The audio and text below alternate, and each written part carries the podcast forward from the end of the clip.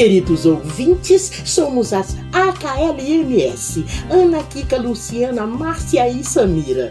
Estaremos coladinhas em vocês quinzenalmente, às quintas-feiras, com leitura, nossa doce loucura, com poemas, mini-contos, poesias e o que mais der na telha. Fica com a gente, porque esta loucura vale a pena. Este é o nosso podcast de número 1. Um. Quem está lendo para vocês é a. Eu sou Ana Ramos e vou ler para vocês um mini conto de minha autoria chamado A Menina Inoxidável. Ainda há poucos dias, fui surpreendida pela indagação de um amigo que desejava saber o porquê de eu ainda não haver publicado os meus devaneios, que, segundo ele, se tratavam de textos belíssimos e mereciam ser compartilhados. E assim, comecei a pensar de onde vinham estes escritos, de onde essas palavras jorravam, onde nasceu esse meu vício de pensar e depois ter o ímpeto de colocar no papel e dar ordem a este manancial de vocábulos. Por força da profissão, fui forçada a me voltar para a infância e começar minhas investigações, já que mais do que simplesmente ter ideias, eu sempre necessitei saber de onde e por que elas apareciam. Minha infância. Nem sei se poderia chamar de infância. Acho que já nasci velha nas minhas lembranças, eu estava sempre a subir em algum banquinho para alcançar tarefas de adultos. Eu definitivamente não achava graça em ser criança. Fui para a faculdade com a minha mãe aos sete anos. Mal comecei a escrever e já sabia qual era a diferença entre crime doloso e crime culposo. Copiava as matérias para minha mãe e me sentia universitária aos sete anos de idade. Eu sempre fui uma mocinha, nunca meu bebê, minha criança, era sempre a mocinha. Lá pelos idos de meus cinco anos, me queixava de horríveis dores nas pernas, que muitas vezes me impediam até mesmo de me manter de pé. Meus pais, alarmados, começaram a busca por respostas, o que significava uma sequência de médicos, filas, exames, até descobrirem que eu nascera com uma coluna vertebral com problemas e que um desnível de bacia gerara uma escoliose, fonte de todas aquelas dores. Que maravilha! Podem pensar. Bastava então um tratamento? E aí acho onde foi que tudo começou. Essa constatação médica me encarcerou em uma geringonça feita de aço inoxidável, que serviria, segundo os médicos, para consertar meu defeito. Pois então, essa geringonça só me libertava na hora do amado banho. Sim, amado, pois era a hora da liberdade. E também na hora de fazer fisioterapia. Sim, vocês não acham que só seria uma geringonça que me ocupava o corpo todo. A tortura tinha que ser um pouquinho mais extensa. Acho que foi aí que desenvolvi minha paixão pela ginástica. Odeio ginástica. Era então assim, simplesmente assim.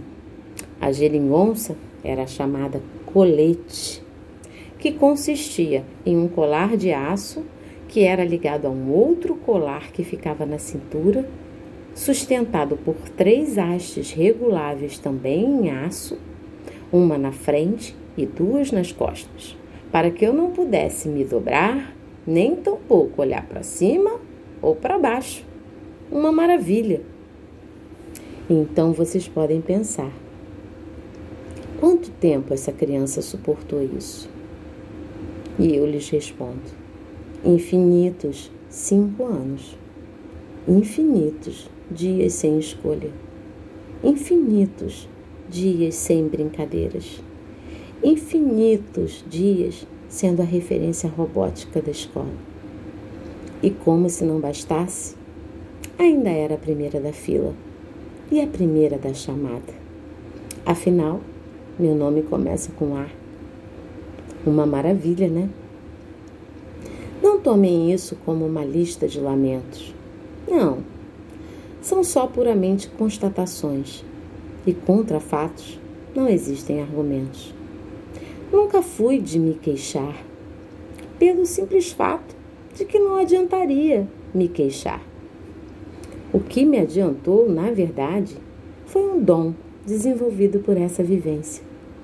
Foi a capacidade de descobrir o que eu poderia fazer para viver com aquilo que a natureza me imputou.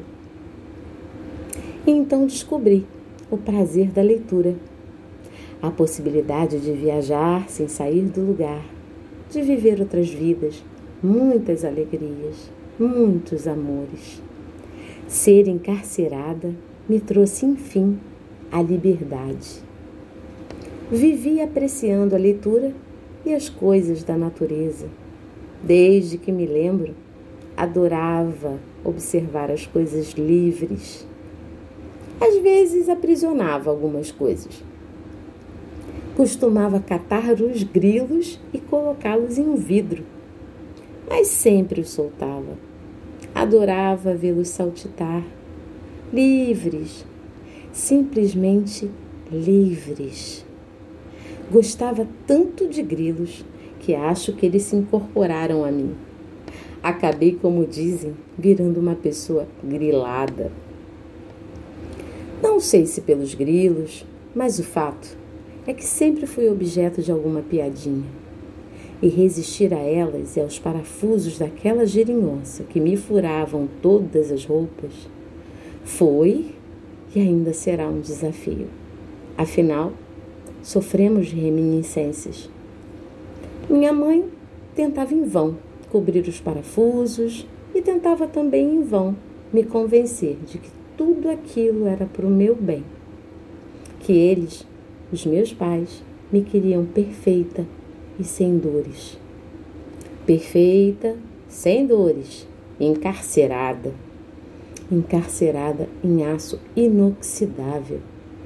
Encarcerada em pesadelos monstruosos. Sim, Afinal, era impossível ter sonhos tranquilos dormindo em meio àquela geringonça. O meu sonho era me livrar daquilo tudo.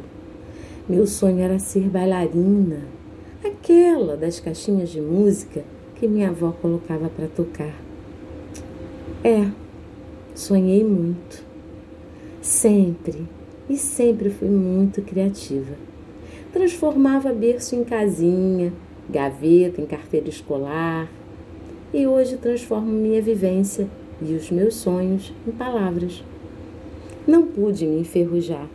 Eu simplesmente não tive esse direito. E sei que não tenho até hoje. Hoje, tenho que transformar aquela geringonça em um lindo texto, apreciar todas as minhas dores, já que afinal de contas, não pensem que depois de cinco anos elas sumiram. Elas diminuíram, sim, e formaram muitas outras. Mas fizeram brotar em mim esse amor, o amor por tudo que é livre, por tudo que se transforma. E prefiro produzir um bom texto. Espero inspirar ainda muitos sorrisos, por que não, muitas risadas fazer da geringonça um troféu e não um fardo, apreciar o brilho do inoxidável.